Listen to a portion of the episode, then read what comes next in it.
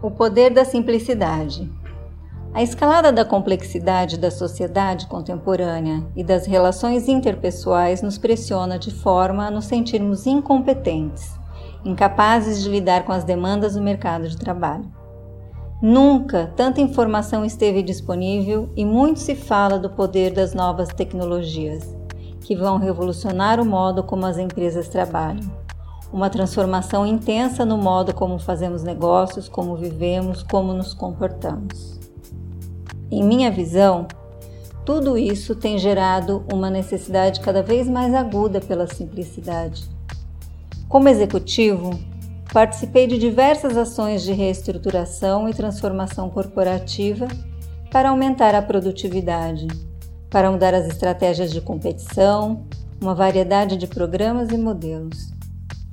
Analisando esses aprendizados em retrospectiva, fica uma lição importante. Agir de forma simples é sempre melhor. Esse é um traço de liderança importante na jornada executiva, mas poucos se dão conta disso. Quanto mais simplificarmos a vida dos nossos clientes, fornecedores, colaboradores, acionistas, mais perceberemos que aí reside uma fonte de vantagem competitiva.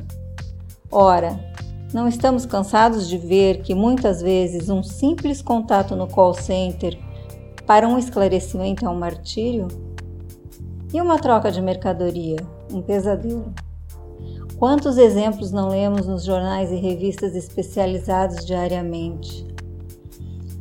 Quando falamos em gestão de processos, sistemas de tecnologia, da informação, o mundo digital, tudo parece convergir na direção contrária da simplicidade. Precisamos romper com essa lógica torpe. Felizmente, há executivos seniores, alguns com os quais tive o privilégio de conviver trabalhando pela simplicidade. E, sinceramente, eu acredito que uma discussão séria a respeito deveria fazer parte das escolas de administração. Nessa esteira, um exemplo que tem me chamado a atenção positivamente é o programa de capacitação para docentes do qual tenho participado no INSPER. Denominado Aprendizagem Centrada no Aluno, ele muda o eixo do protagonismo do professor para o aluno em todas as dimensões possíveis: formato e dinâmica da aula, objetivos de aprendizado, etc. E leva em consideração Qualquer novo conhecimento se origina do conhecimento prévio do aluno.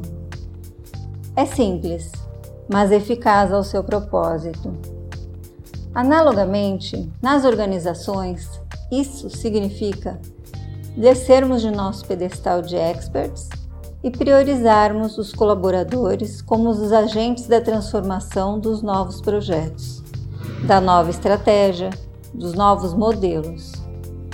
Significa também tornar simples, inteligível o que precisa ser feito, o papel de cada um, com exemplos claros, sem linguagem rebuscada, com senso de propósito.